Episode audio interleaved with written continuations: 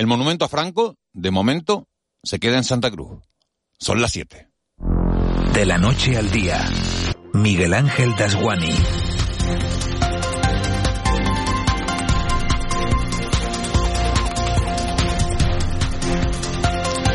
¿Qué tal? Buenos días, esta es la semana grande de Fitur que se inaugura hoy en Madrid en medio de un frío que pela, pero hay que reconocer que también está siendo la semana de las sorpresas. La última ha sido la resolución del Tribunal Superior de Justicia de Canarias protegiendo de manera cautelar el conocido como Monumento a Franco de Santa Cruz de Tenerife. La escultura estará protegida hasta que no se resuelva el recurso presentado por la Asociación San Miguel Arcángel contra la resolución del Cabildo Insular de denegar la incoación de un expediente de declaración de bien de interés cultural del mismo. La sentencia del TCJ señala que el objeto de ese recurso no es la confrontación del monumento con la ley de memoria histórica, sino determinar su posible interés cultural y que llegado el caso, la ley prevé la posibilidad de reinterpretación o resignificación del monumento en otro sentido al que pudiera tener como monumento franquista. La sentencia contra la que cabe recurso de apelación destaca que el discutir a priori en fase cautelar sobre el alcance del interés artístico o cultural de una escultura, carente por otra parte de símbolo franquista, sí que implica una verdadera intrusión en el fondo de la cuestión. Considera que al no incoarse el expediente de declaración como VIC del monumento, el peligro de pérdida de la finalidad del recurso para los demandantes interesados sería clamoroso. Dicho de otra manera, le echa la culpa al cabildo, al que en párrafos posteriores le da un par de rastrillazos más. La sentencia se conoció, casualidades de la vida, hora después de que el presidente del gobierno canario dijera en Madrid que no podemos vivir en el siglo XXI con una justicia del siglo XVII, aunque Ángel Víctor Torres no se refería en ese momento, hay que aclararlo, al debate sobre el monumento a Franco, sino a la puesta en libertad del presunto asesino de Romina, a la salida a la calle del hombre que la descuartizó. En esta semana de sorpresas también las hay políticas, entre ellas la candidatura de Asier Antona a la alcaldía de Santa Cruz de la Palma y la primera bronca gorda entre Vox y Partido Popular en el gobierno de Castilla y León por los protocolos antiabortistas. Si hablamos de sorpresas emotivas, la más llamativa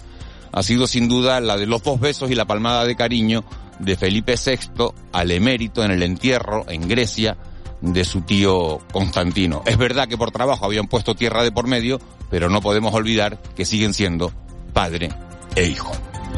De la noche al día, Miguel Ángel Dasguani. 7 y 2. Vamos con los titulares que marcan la crónica de este miércoles 18 de enero. Caja 7 te ofrece los titulares del día. Todo listo para el comienzo de Fitur, la Feria Internacional de Turismo en Madrid. A las nueve y media de la mañana está previsto que los reyes Felipe y Leticia inauguren la cuadragésimo tercera edición de la feria. El sector turístico confía en que este año marque el de la plena recuperación tras la pandemia. Allí estará el presidente canario, Ángel Víctor Torres, que hará balance de las cifras de turistas en las islas durante 2022 y comente las previsiones para este año, aunque ya ayer mismo avanzaba algunos datos y son muy positivos para Canarias. Año 22 estaremos sobre los 12,6 millones de turistas extranjeros. Todavía faltan los datos últimos de los turistas peninsulares, estaremos sobre los 12, 2 millones de turistas, estaremos en unos 14,6. Los datos para estos meses, que son temporada alta en Canarias, apuntan a un crecimiento de un 25% frente al año 19 en cuanto a las reservas de plazas aéreas y el verano de un 12,5, es decir, son buenas previsiones. Y el número de nuevos usuarios de guaguas y del tranvía en Canarias ha incrementado un 8% una vez que ha entrado en vigor la bonificación del 100% al transporte. Así lo ha asegurado en Canarias Radio el consejero de Obras Públicas y Transportes del gobierno canario Sebastián Franquis. Dos semanas después de la entrada en vigor de la gratuidad de las guaguas y del tranvía en las islas, para los usuarios habituales considera que el servicio se ha podido implementar correctamente. Ha habido alguna pequeña dificultad en algunas líneas, pero en general todo ha discurrido con normalidad. Bien, yo creo que ha sido positivo, al menos el, en las primeras semanas, porque prevíamos que a lo mejor podía haber alguna dificultad en determinadas líneas de, mucha afluencia y, afortunadamente las operadoras han ido tomando las medidas previas a, ese, a esos días y, prácticamente ha habido, ha transcurrido ese cambio o esa gratuidad del transporte con máxima normalidad. Lógicamente ha habido algún que otro dificultad, pero muy aislada. Nos vamos hasta Santa Cruz de Tenerife porque el Tribunal Superior de Justicia de Canarias ha resuelto la protección cautelar del conocido como Monumento a Franco. Estima así el recurso presentado en contra de la decisión del Cabildo de Tenerife de denegar la incoación de un expediente de declaración de bien de interés cultural. El viceconsejero de Cultura del Gobierno canario, Juan Márquez, ha asegurado que el Ejecutivo cumplirá las leyes de memoria histórica y velará por los valores democráticos. El presidente del Cabildo de Tenerife, Pedro Martín, apela a los estudios de los expertos que avalan su retirada. Al final ha tenido que ser una decisión de la justicia, aunque de manera cautelar, eso sí, la que mantenga en nuestras calles la estatua de un dictador fascista, una estatua que supone una anomalía en términos democráticos no solo en España, sino en nuestro entorno europeo. Desde el Gobierno seguiremos explorando todas las vías jurídicas y administrativas posibles para dar cumplimiento a las leyes de memoria histórica ni, consideran que hay ningún elemento artístico que justifique su mantenimiento eh, por algún valor específico de carácter cultural.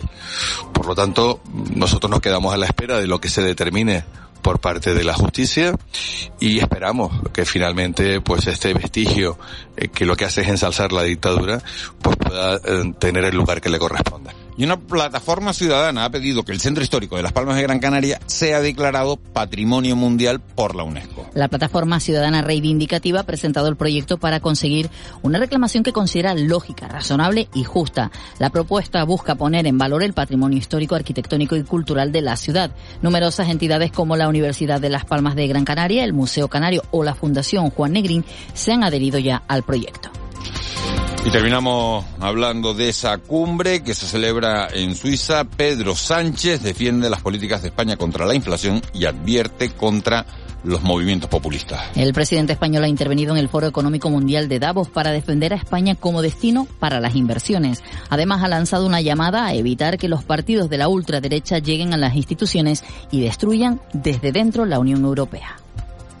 En Caja 7 valoramos a esas personas que lo dan todo por sacar su vida, negocios y sueños adelante. Con un plan para que solo te preocupes de lo importante. Seas joven, autónomo, tengas nómina o pensión. Para hacerlo fácil, ya estamos nosotros. Consulta condiciones en cajasiete.com.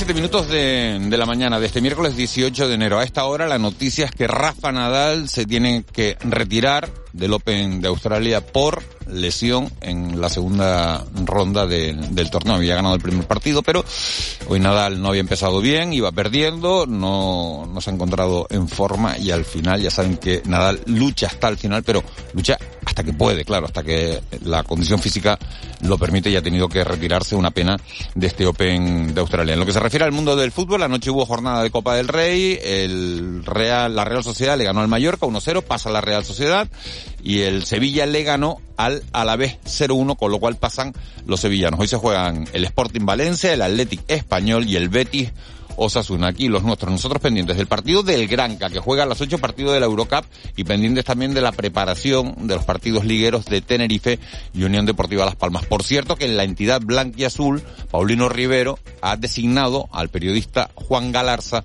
como adjunto a la presidencia. Juan Luis Monzón, muy buenos días.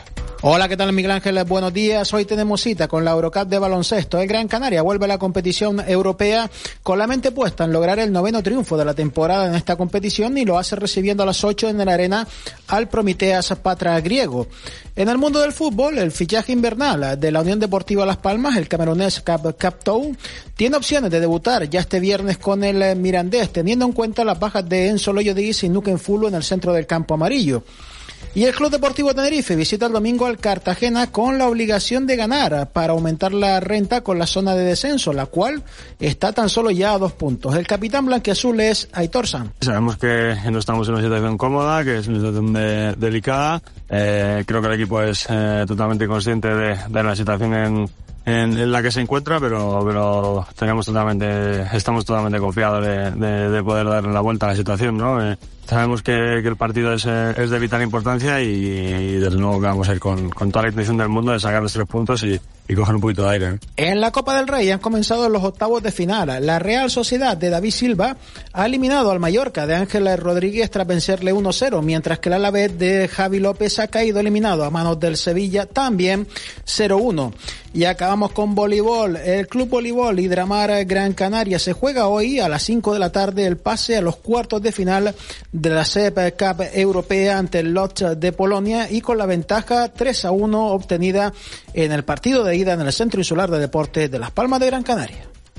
En Canarias nos movemos gratis. A partir del 1 de enero podrás viajar gratis en todas las guaguas y el tranvía con el bono residente canario y sus modalidades. Si aún no lo tienes, solicítalo ya. Si tienes otros bonos de transporte, podrás usarlos para viajar gratis, pero solo hasta el 28 de febrero. Súbete con nosotros a muévete gratis en canarias.com. 7 y 10. Vicky Palma, jefa de meteorología de Radio Televisión Canaria. Buenos días de nuevo. Buenos días, Miguel Ángel. Vicky, ¿qué tiempo nos encontramos este miércoles en la calle? Pues nos vamos a encontrar un poco de todo. De momento, los cielos relativamente limpios de nubes en La Palma y en parte de Fuerteventura, sobre todo en, en, el centro de la isla. Hay algunas nubes justo en la península de Jandía y en la zona del Cotillo. Y bueno, a medida que avance el día, pues vamos a ver cómo aumenta de forma significativa la nubosidad en todo el archipiélago y además tenemos probabilidad de lluvias de carácter débil repartidas por todas las islas, pues llover un poquito, ya lo ha hecho esta madrugada, apenas unas gotas, pero ha caído algo.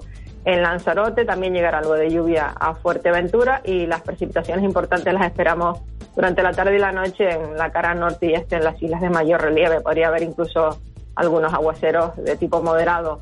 Las temperaturas van a ser muy suaves de invierno, la máxima hoy se quedará con suerte rondando los 23 grados en zonas costeras del sur de Tenerife, de Gran Canaria, quizás también al sur de la isla de La Gomera. Vamos a tener viento alisio, de momento entre flojo moderado, va a ir aumentando de intensidad a lo largo del día, ya terminaremos la jornada pues con viento moderado, con intervalos localmente fuertes en las vertientes sureste y noroeste, en las islas de mayor relieve, y rachas también fuertes que incluso podrían aparecer por unas horas en las cumbres de la isla de Tenerife. El estado del mar empeorará también en el litoral norte de las islas, por el oeste de Lanzarote y de Fuerteventura irá entrando mar de fondo cada vez más grande y ya para esta noche hay un aviso de la Agencia Estatal de Meteorología por olas que van a superar los 4 metros de altura en Lanzarote. Ese oleaje llegará a la costa norte y nordeste, también a todo el litoral oeste de la isla y al archipiélago Chimijo. Este mal estado del mar pues se va a extender mañana por todo el archipiélago y son muy probables olas de 4 o 5 metros de altura en las costas abiertas al norte, así que hay que extremar la precaución. Es muy llamativo ese oleaje, pero no debemos acercarnos a la costa. Bueno, pues fíjate, Vicky, que estás hablando de, del mar, eh, de ese oleaje, de, del cuidado que hay que tener en, en, la costa y uno se acuerda de, de, las pateras que llegan al archipiélago, ¿no? De esa gente que, que sin saberlo eh, está haciendo travesías en mitad de la noche, sin, con, con esa mala mar eh, en busca de, de, un sueño. Lo digo porque, porque sé que hasta hora de la mañana está llegando otra, otra de esas embarcaciones hasta, hasta el archipiélago y bueno, enseguida lo vamos a, lo vamos a comentar. Vicky, eh, la gente que se ha ido a Madrid, mil personas, eh, dos grados se han encontrado hoy, sigue el temporal en la península, ¿verdad? Sí, sí que sigue el temporal, tendrá ya a remitir de cara al fin de semana. Pero bueno, si se han ido a Madrid, espero que hayan llevado ropa de abrigo. Hay posibilidad de lluvia en la jornada de hoy, mañana también el viernes el fin de semana la situación en cuanto a lluvias mejora, va a mejorar las condiciones meteorológicas, lo que se va a quedar es el frío. Eh, probablemente tengan más frío el fin de semana con los cielos despejados que ahora, porque bueno, el fin de semana se esperan sobre todo en las primeras horas de la mañana y por la noche temperaturas bajo cero, mientras que de día pues el termómetro con suerte estará en unos 6, 8 grados. Vicky, muchas gracias. La información completa, como siempre. Buen día. Hasta luego, buenos días. 7 y 13 minutos, nos vamos hasta la sala operativa del 112. Ahí está Laura Otero. Laura, buenos días. Hola, buenos días. Le decía yo a Vicky que, que cuando uno habla de, del mal estado del mar, eh, se acuerda de esos migrantes que llegan en patera a nuestras costas y creo que hasta ahora de la mañana hay una de esas embarcaciones llegando, ¿no? Sí, ya está en puerto, efectivamente.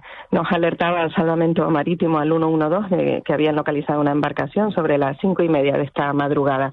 Y efectivamente se localizaba al sur de Gran Canaria, ya se encuentran en el muelle de Arguineguín, ya han llegado y están siendo valorados por los servicios sanitarios de Cruz Roja y del Servicio de Urgencias Canario. Son en torno a una veintena de personas, no parece que ninguno presente un estado grave pero como digo, estamos a la espera de que ellos finalicen su intervención y su valoración para conocer el, el número exacto y su estado de salud. Bueno, lo importante es que han podido, que han podido llegar a tierra y sobre todo antes de que se complique mucho más la, la situación de, del sí. mar. Laura, ¿algo más? Pues hace escasos minutos tenemos que informar de dos accidentes, uno que se ha producido en el puerto de la Cruz, en Tenerife, un atropello, ya está la persona afectada siendo asistida por el SUC, y de otro accidente, en este caso en el sur también de Tenerife, en Guía de Isora, en la zona de Playa San Juan, donde han colisionado dos vehículos y una de las personas que ha resultado herida presenta una cervicalgia en principio, no nada grave, pero estamos pendientes también de que sea trasladado a un centro sanitario. Laura, muchísimas gracias. Buen día. Igualmente para todos, un saludo. Un saludo, siete y cuarto. El Contrapunto. Ángeles Arencibia y Juan Manuel Betencur.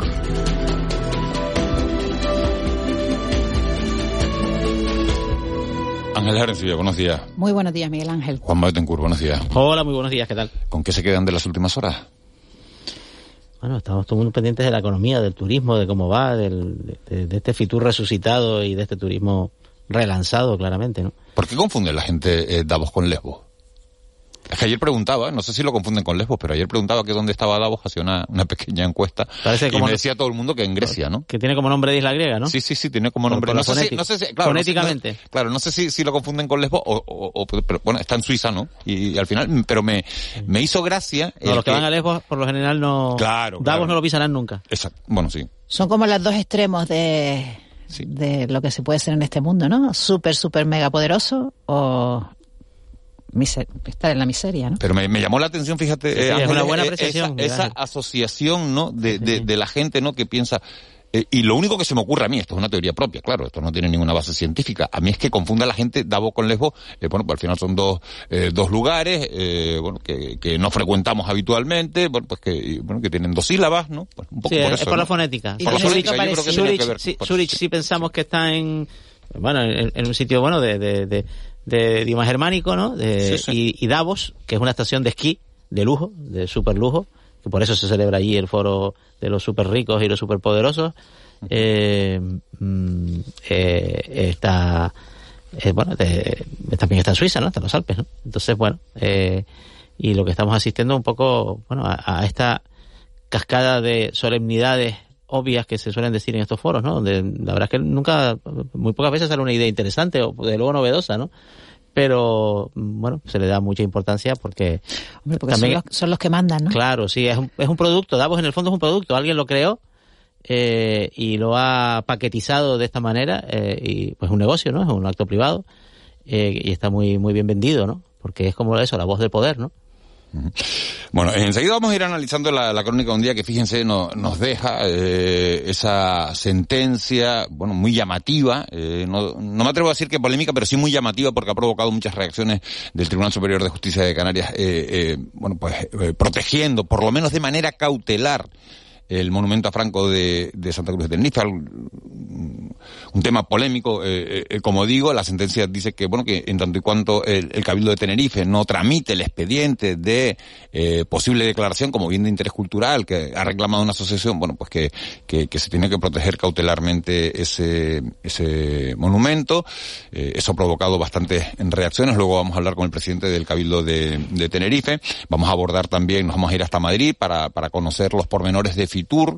Vamos a hablar con la consejera de Turismo, con, con Yaisa Castilla, pero vamos a empezar con, con un asunto importante y es esa aprobación por parte ayer del Consejo de Ministros del anteproyecto de la que va a ser la primera ley estatal de servicios sociales, una normativa que va a garantizar un suelo común de prestaciones en todo el territorio nacional y la movilidad de esos servicios en caso de desplazamiento de, de los usuarios por las distintas comunidades autónomas. De esta manera se da bueno, pues el primer paso en el trámite de esta norma que mandata a las comunidades autónomas a acordar un catálogo común de servicios y de prestaciones que sean las mismas en todo el territorio nacional. Tenemos comunicación esta mañana con un hombre al que llamamos eh, cada cierto tiempo, él es José Manuel Navarro, José Manuel Ramírez Navarro, presidente de la Asociación de Directoras eh, y Gerentes de Servicios Sociales. Señor Ramírez Navarro, muy buenos días.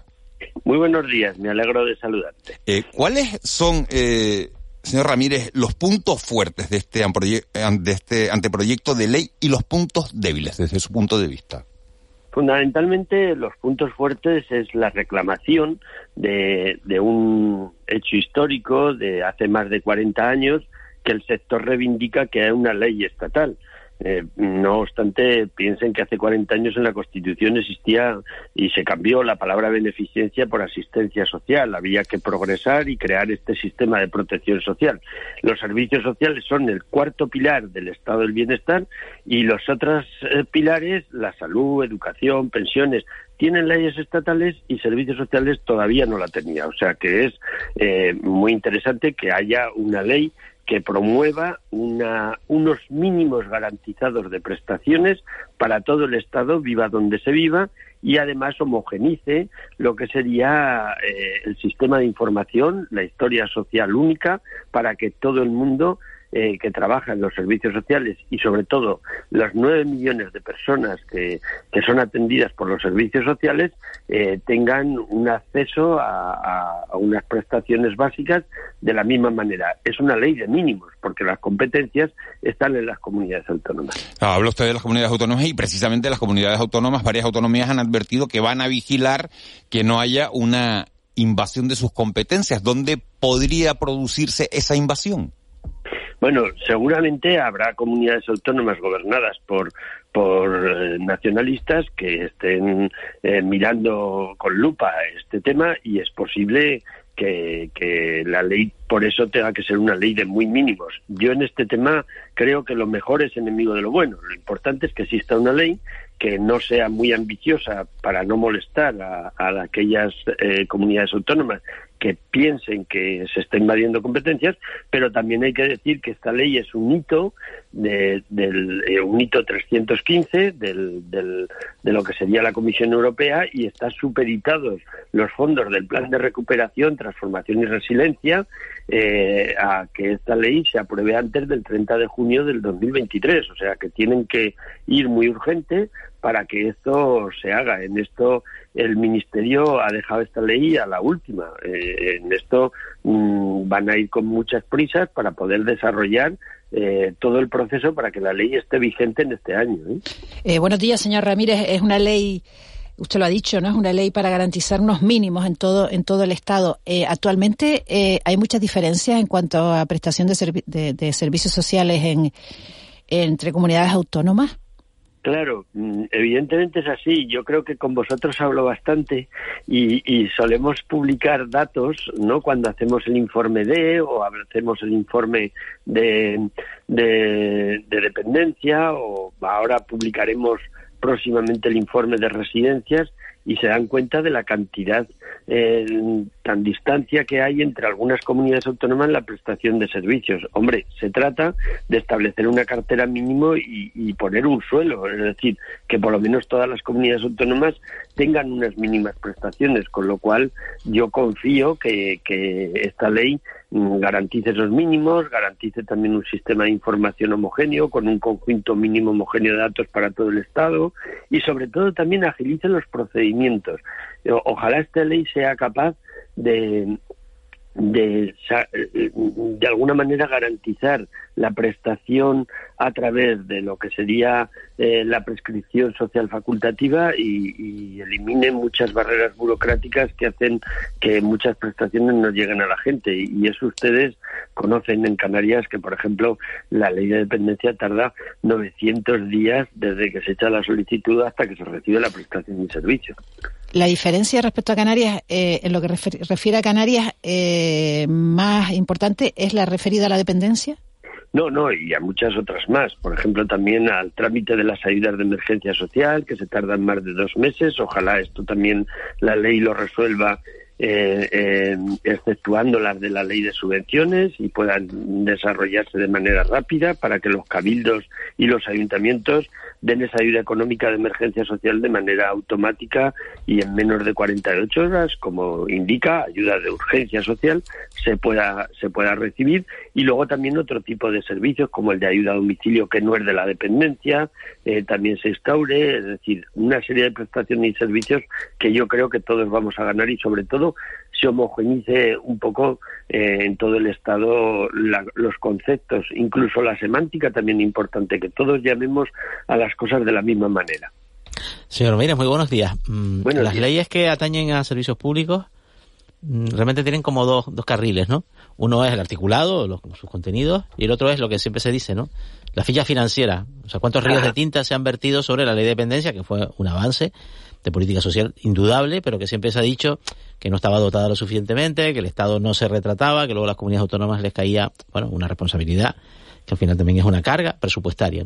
Claro, esta ley, que homogeneiza, como usted dice, catálogos de servicios públicos, eh, en el ámbito social, de política social, debería venir acompañada por una financiación, debería también homogeneizar la capacidad financiera de las comunidades autónomas para afrontar esos retos sociosanitarios, por ejemplo.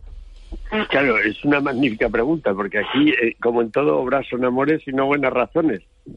En la ley de dependencias hubo una dotación de, inicial de 2.000 millones de euros de la Administración General del Estado. Eso engrasó bastante, eh, sobre todo para los partidos nacionalistas, eh, la, la, abstención de, la ley de dependencia. ¿no?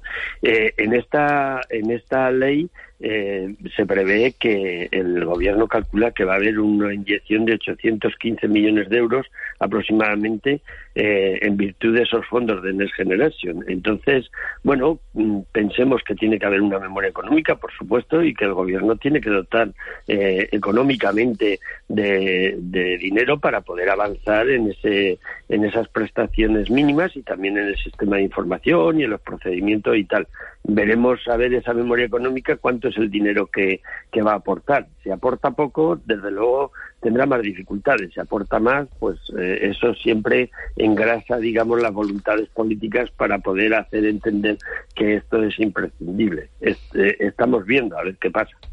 Eh, señor Ramírez, antes de, de, despedirlo, ustedes entregan cada año un, un, premio, que un premio, bueno, un premio, un premio entre comillas, ¿no? Que se llama Corazón de, de Piedra y que este año ha recaído en Ignacio Galán, el presidente de, de Iberdrola, por, por un resultado de una votación. Se ha llevado Ignacio Galán, el presidente ejecutivo de Iberdrola, el 56, el 50,6% de los votos. Eh, Pablo Arellano, el interventor general del Estado, un 29%, y el director del Colegio Mayor Auja de, de Madrid, donde se produjeron esos cánticos de, de algunos estudiantes, se ha llevado el 19%. Y dicen ustedes, mira tu última factura de electricidad y compárala con la del año pasado. Verás que cualquier presidente de alguna de las grandes compañías eléctricas tiene méritos de sobra para ser candidato a corazón de, de, piedra. Y se resalta también que Galán es una de las personas con un salario más alto en España y que además nos llama tontos. ¿Qué significa lo de corazón de piedra y, y, y se entrega ese premio? Sí, bueno, ese premio lo, lo, instauramos en la asociación hace casi 15 años y, y, nosotros damos premios buenos, pero también somos una asociación crítica.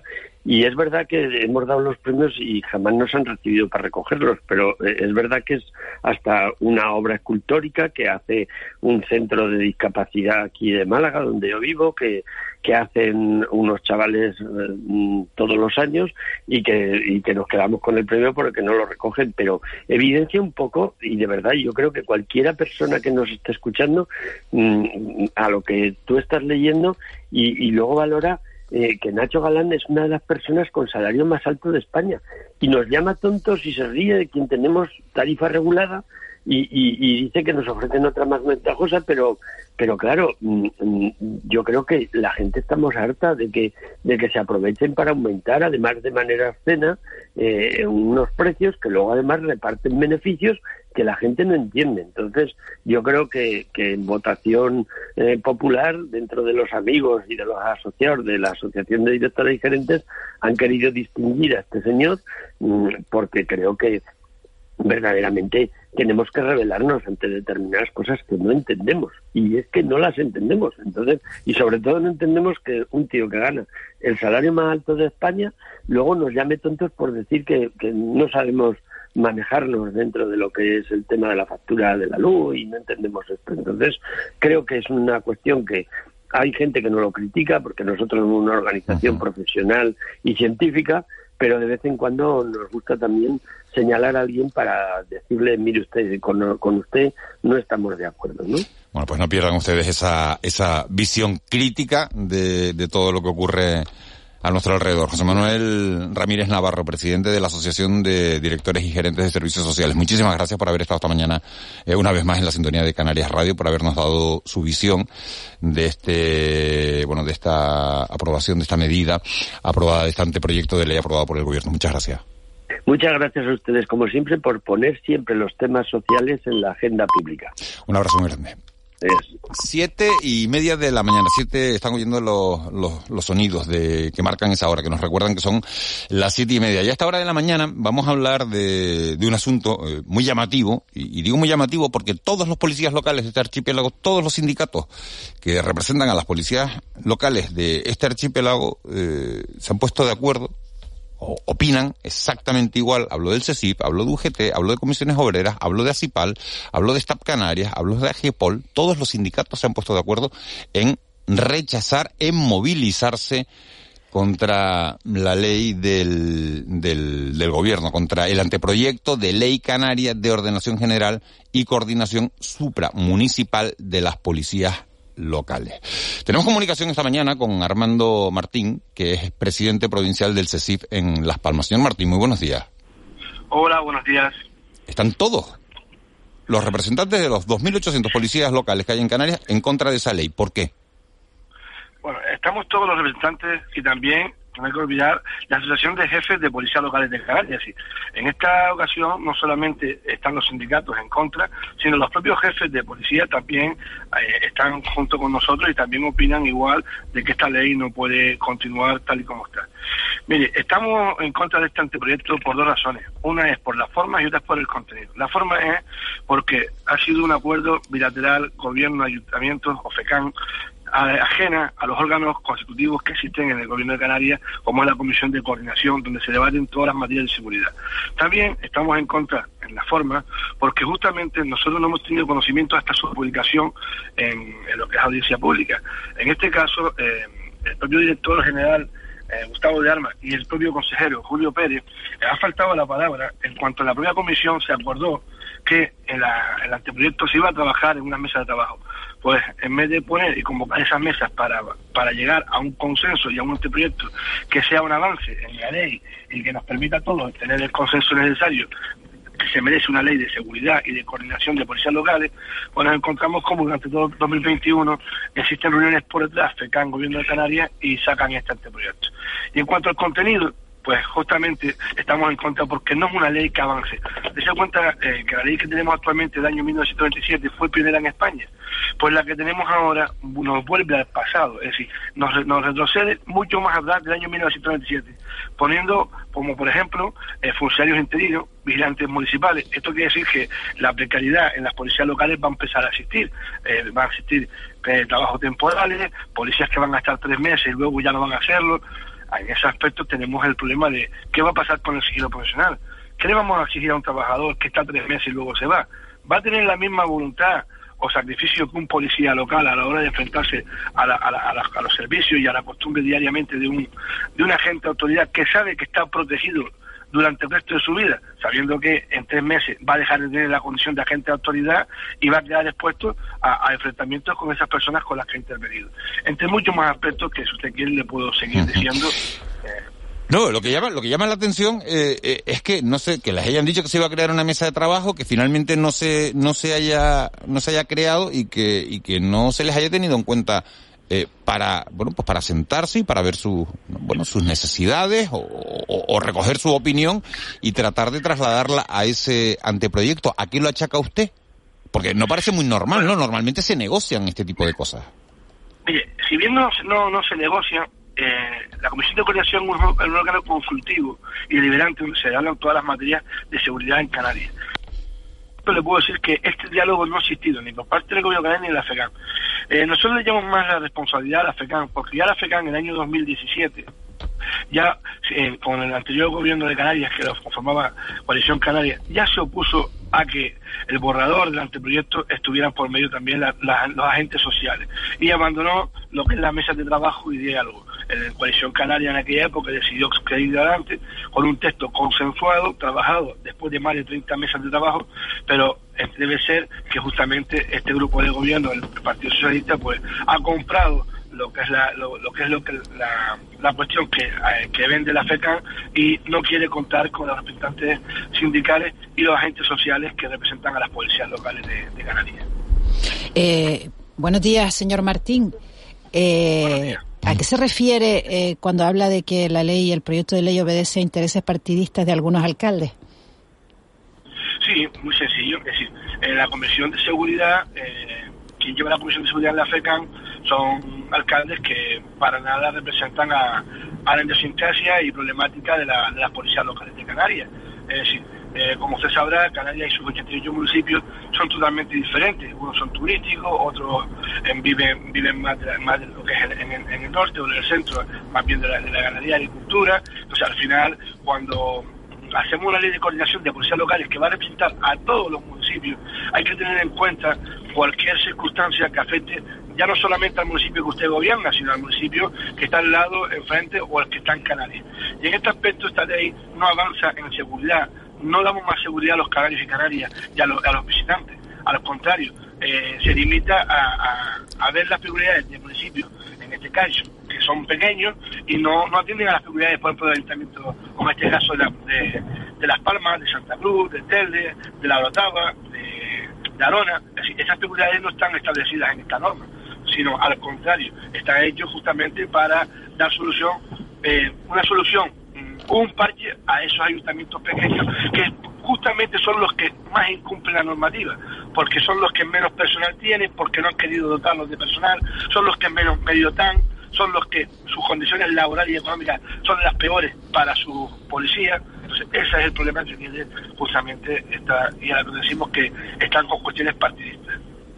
Señor Martín, buenos días. Mm, Uno de los asuntos, un poco mirando un poco el, documento sobre el que ustedes aluden, es el- la, la introducción de la figura del funcionario interino. ¿no? Eh, punto uno, vamos a decir, vamos a decir a favor y en contra, bueno, la buena o la mala noticia, ¿no? La buena noticia es que igual la introducción de esta figura permitiría pues cubrir esas plazas de policía locales que realmente son escasas, que pasan mucho en municipios grandes, medianos y pequeños, que no hay policía, que no sé, bueno, que los ratios, las ratios están por, por, por, bueno, por debajo de lo que, de lo, de lo que es razonable en función de la población. La parte negativa, la verdad es que, que yo sepa, no hay guardias civiles interinos, no hay policías nacionales interinos, ¿no? Entonces, claro, introducir esta figura no sé en qué medida. Eh, ¿cuál, es, ¿Cuál es la línea de negociación que tienen ustedes en, en este aspecto concreto? Yo se lo aclaro. La falta de policías locales en Canarias se debe única y exclusivamente a la falta de voluntad política, puesto que no han querido tener previsión ni cubrir las propias plazas. El 98% de los ayuntamientos no tiene o no cumple con los ratios establecidos por la propia ley para la seguridad de sus vecinos y vecinas, es decir, no cumple con sus agentes. Le voy a poner un ejemplo muy claro. Ayuntamiento de Firga tiene debería tener 12 policías, tiene uno solo y encima lo compagina con secretario. ¿Esto es culpa de las policías? ¿Esto lo solucionamos con un interino? No, Ese- ¿El secretario de, qué municipio, perdón, señor Martín? De, de Firgas en, en ¿De Gran Firga? Canaria. ¿Es secretario, secretario de qué? ¿Secretario? ¿No se sabe secretario del ayuntamiento? Secretario del ayuntamiento. O sea, compagina las dos ¿El cuestiones. secretario y policía? Entonces, esto lo, no, no, secretario del ayuntamiento, Ah. habilitado nacional, para que usted lo sepa. Entonces, ¿esto se debe a falta de policía? No, esto se debe a una clara y falta de voluntad política de tener los vecinos y vecinas de cada municipio dotados de seguridad. Entonces, esto ahora lo quieren cubrir con parches y no con voluntad real. La voluntad real es, si un municipio, llamemos Las Palmas, llamemos ustedes, o lo que usted quiera, tiene que tener 200 policías, pues lo que tiene que hacer el gobierno de Canarias es obligar a que existan 200 policías. Pero el gobierno no obliga, pero el gobierno permite que cada uno haga lo que considere. Entonces, claro, si a mí me siguen por ley tener 200 porque es el ratio ideal, pero tengo 60, como puede ser el caso de Telde, Telde tiene que tener 240 y tiene 67, pues usted me dirá cómo prestamos el servicio. ¿Y qué solución le damos? ¿La integridad? No, lo que tiene que dar es la solución de procesos ágiles, rápidos, de dotación de policía y tener todas las plantillas cubiertas. Y esa es la realidad de los ayuntamientos de Canarias. Ahora ellos quieren la, la función interino. Mire, eso va a ir en contra no solamente de la dotación y creación de puestos de trabajo estables, sino también de la propia seguridad de cada municipio. De vuelvo y le repito, un, es decir, es la solución de una policía llamar tres meses a un funcionario que sabe que se va a tener que enfrentar a un a un enfrentamiento que puede ser armado o no, o que puede ser incluso conflictivo, sabiendo que dentro de tres meses va a estar en la calle como un ciudadano normal y, le- y puede tener ese enfrentamiento sin, sin un aval o una normativa que lo proteja como agente de autoridad. Le voy a poner un ejemplo más claro. Un agente, eh, eh, un policía local que sea interino, va a trabajar en las mismas funciones que la policía, va a tener acceso a datos importantísimos que mm, de, los ciudadanos, va a saber quién, quién tiene antecedentes penales, cuáles son las víctimas de violencia de género, eh, cuáles son los datos de cada vehículo. Dentro de tres meses ya ese señor no está en la policía. Ese, tres meses, ese señor, sabiendo sus conocimientos, los reparte por ahí, los reparte, los dice, eh, ¿dónde está el deber de sigilo que ya no es policía? ¿Qué acciones se pueden tomar con ese ya no es policía? ¿Cómo podemos paralizar ese sigilo, ese deber de sigilo de la fuerza de cuerpo de seguridad? Y por último, como usted dice, si tan bueno sería la figura del interino, ¿por qué el gobierno del Estado a través de la Guardia Civil y Policía Nacional o el propio gobierno de Canarias en la Policía Canaria no adopta esa figura? El propio Julio Pérez ha dicho que no es partidario de esa figura. Entonces, ¿por qué si no es partidario ni el Estado ni la Comunidad Autónoma lo queremos para las policías locales de Canarias? Eso es la pregunta que hay que hacerlo. Bueno, pues eh, lo vamos a preguntar, eh, señor Martín. Simplemente, eh, con una cifra, ¿cuántos policías locales calculan ustedes que faltan en Canarias? Bueno, el 98% de las plantillas no está, no está completa. Podrían faltar en torno a unos 2.000, 2.500 policías más para tener todas las plantillas al 100% y cumplir con los ratios que la normativa nos da. Es decir, una cosa es que haga falta 1,3 policías por cada mil habitantes, pero después, según la ley, dependiendo de los ratios, si tienes aeropuertos, tienes puertos, zonas industriales, zonas conflictivas, van subiendo el ratio. Entonces, en esa cantidad podríamos hablar sobre el tono de esos 2.000, 2.500 policías, para que las policías locales, los 88 municipios, tengan el 100% de los policías necesarios y, reales que hacen falta para atender la ciudadanía de Canarias. O sea que son 2.800 y faltan entre 2.000 y 2.100, me dice usted. Sí. Bueno, pues, pues mire, pues ese es el, el panorama. Armando Martín, muchísimas gracias por habernos atendido esta mañana. De nada, buenos días. Buen día. Eh, estamos hablando con Armando Martín de ese, bueno, pues de, de esa bronca que, que, se ha montado con el anteproyecto de ley presentado por el, por el gobierno. Dice el presidente provincial del CECIP que la culpa de todo esto lo dice él, lo dice también UGT, lo dice Comisiones Obreras, le echan la culpa, lo dicen todos los sindicatos que representan a, a esos 2.800 policías, que la culpa la tiene eh, la FECAN, y el gobierno por, por haber hecho el anteproyecto sin contar con ellos. Tenemos al otro lado del hilo telefónico a, Mari Brito, que es la alcaldesa de, Candelaria y presidenta de la Federación Canaria de Municipios, a quienes los policías responsabilizan de no haber negociado con ellos. Señora Brito, muy buenos días. Hola, muy buenos días, ¿qué tal? ¿Por qué no han contado ustedes con los policías para hacer este anteproyecto de ley? Bueno, nosotros hemos contado con quien está legítimamente eh, a, o a quienes se le establece la legitimación para negociar este tipo de ley.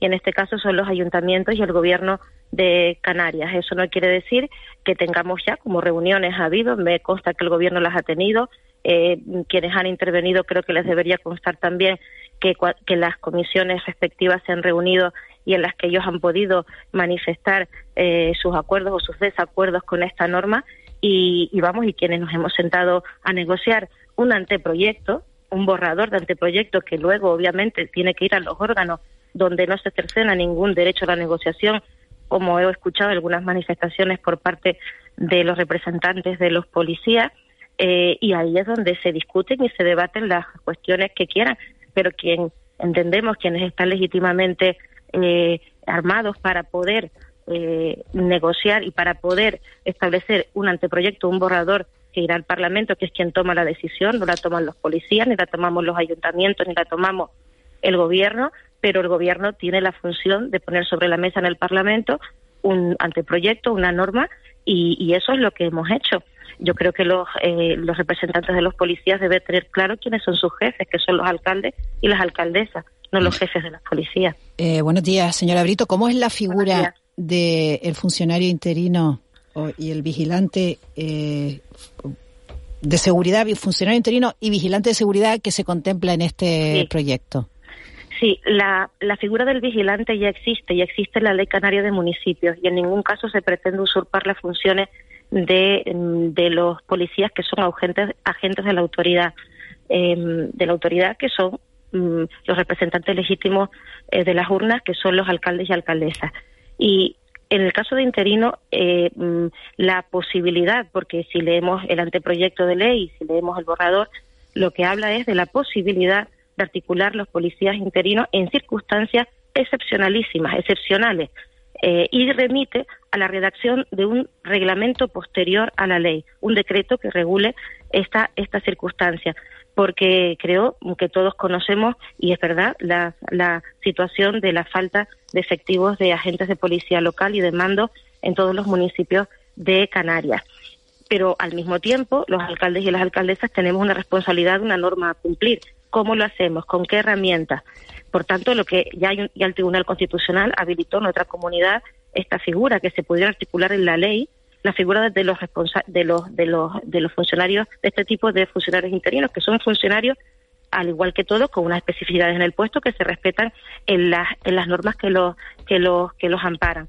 Pero desde luego nosotros tenemos que tener herramientas para poder paliar la situación de falta y en situaciones excepcionales.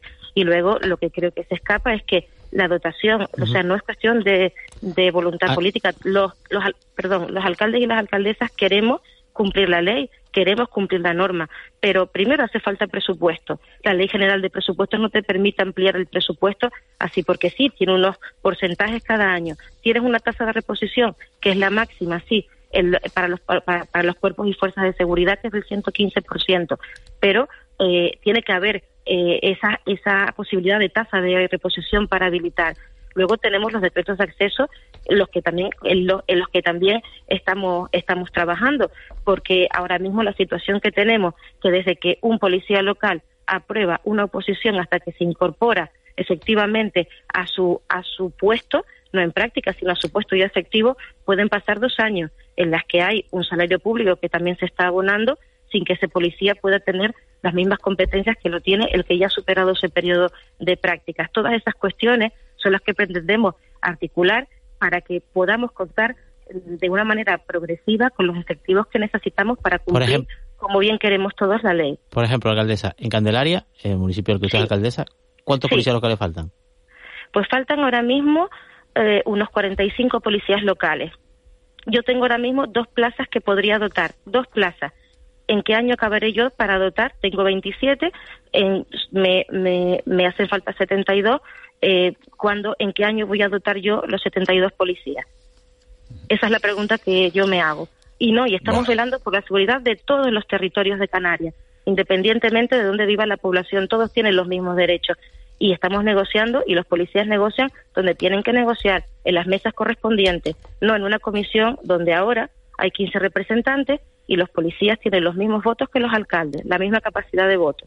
El gobierno cinco votos, los alcaldes cinco votos, los policías cinco votos. Y yo creo mm, convendremos todos en los que, eh, mm, y, eh, insisto, no se cercenan derechos laborales, como nos han trasladado, no se cercenan derechos en la prevención de riesgos laborales tampoco, porque esta ley no dota de presupuesto. Los presupuestos, creo que lo deberían saber como funcionarios públicos, se dotan en las leyes de presupuesto y en los presupuestos municipales, no en esta ley. O sea, creo que se están mezclando las cosas para tratar de, pues. caer en cuestiones que desde luego nadie quiere caer. Bueno, pues son dos posturas muy muy distintas, la de la que ha mostrado aquí Armando Martín, el presidente provincial del CESIF, y la que ha mostrado, la que está mostrando la presidenta de, de la FECAN. Yo le agradezco a Mari Brito que, bueno, que nos haya atendido esta mañana, bueno, pues para hablar de, esta cuestión, ya saben, los policías al final, eh, y ayuntamientos enfrentados porque unos dicen que no la han consultado y, los ayuntamientos dicen que tampoco pueden ser los policías quienes, quienes hagan la normativa. Eh, señora Brito, muchas gracias.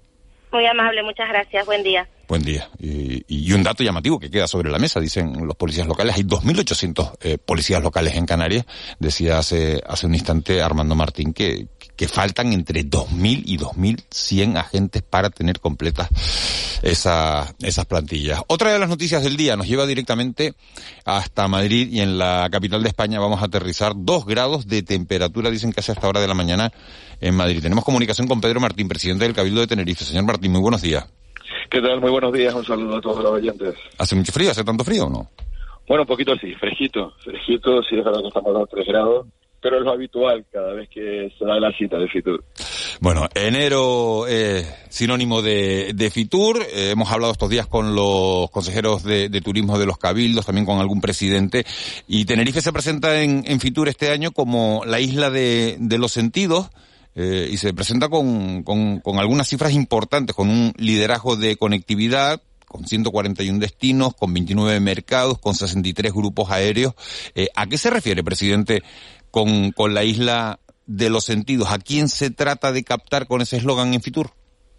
Bueno, fundamentalmente porque cuando tenemos la campaña de que Tenerife despierta emociones, lo que queremos es trasladar que somos eh, sol y playa, sin duda, pero que también somos una oferta cargada de posibilidades, de ocio, cargada de oportunidades para, para disfrutar del tiempo libre, de los espacios naturales, de la gastronomía, que por cierto también presentaremos la próxima semana en Madrid Fusión. Y ese conjunto hace de Tenerife, pues en este momento, ese conjunto de propuestas y otras muchas hacen de Tenerife, pues que seamos ahora mismo líderes en, el ámbito de Canarias, en cuanto a conexiones, en cuanto a eh, previsiones de futuro y que podemos estar anunciando, pues por ejemplo, que Air Europa eh, inicia nueva ruta en verano con Barcelona, pues que Vueling tiene una ruta directa que va a poner en marcha con, Dinamarca, eh, volotea una nueva línea entre Lille, Francia y Tenerife Sur. Es decir, que estamos permanentemente trabajando por mantener y, fortalecer la, conectividad de, Tenerife, porque eso es fundamental si queremos ser eh, competitivos en este mercado. Presidente, ¿hay competencia entre las distintas islas teniendo en cuenta de que un turista que llega a Tenerife después no se puede mover a Gran Canaria porque los billetes son carísimos, porque no tienen la subvención al transporte aéreo que tenemos los canarios, o viceversa, o un turista que llega a Gran Canaria no se puede mover a Tenerife? ¿Eso hace que haya competencia entre cada una de las islas en Fitur?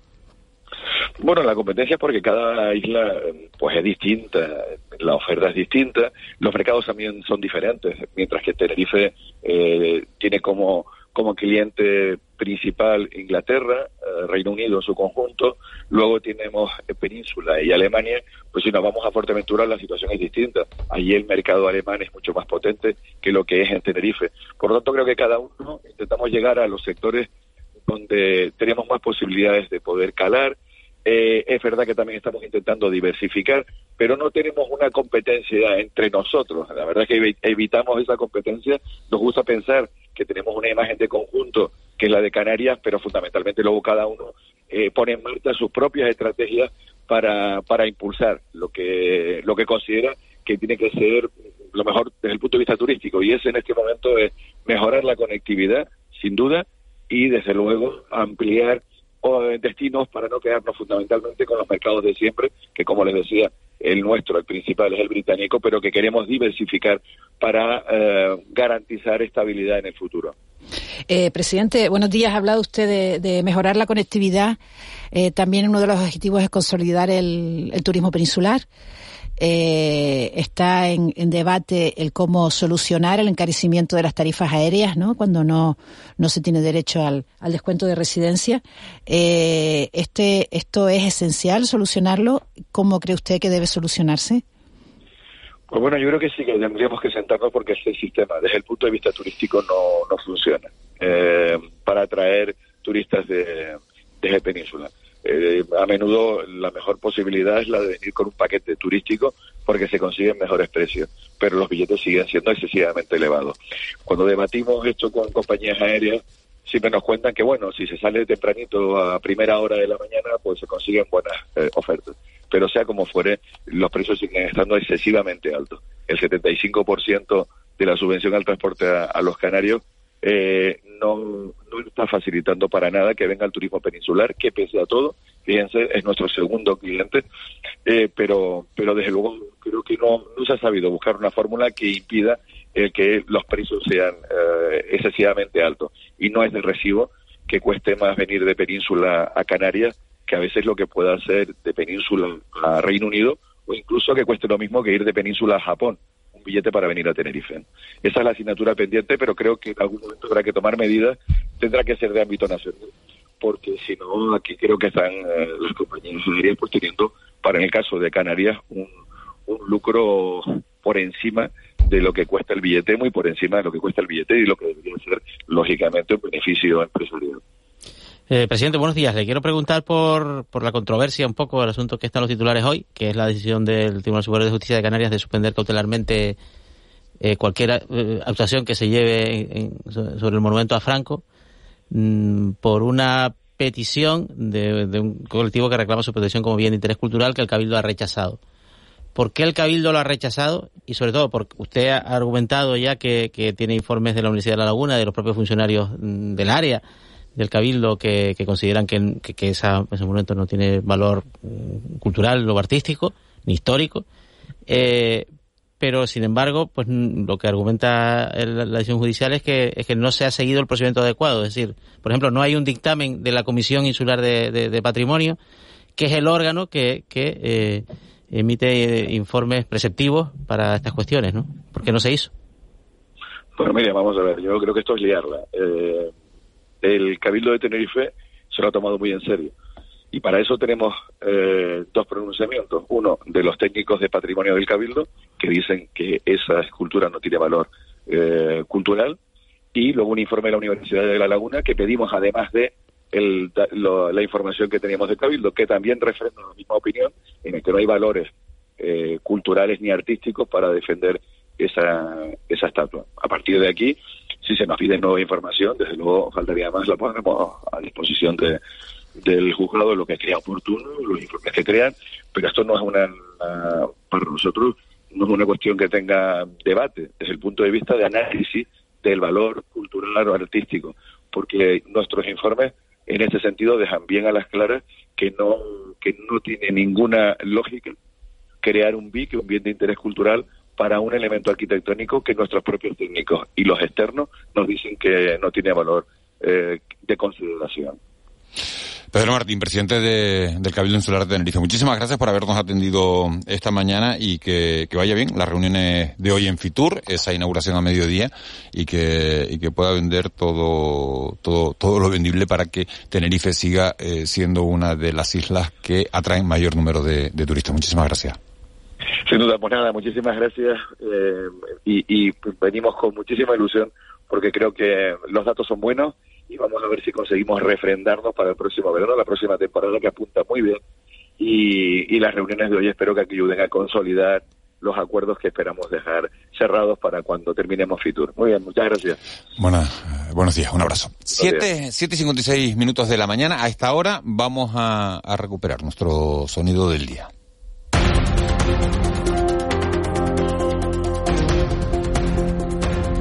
Juanma Betancourt, sorpréndenos.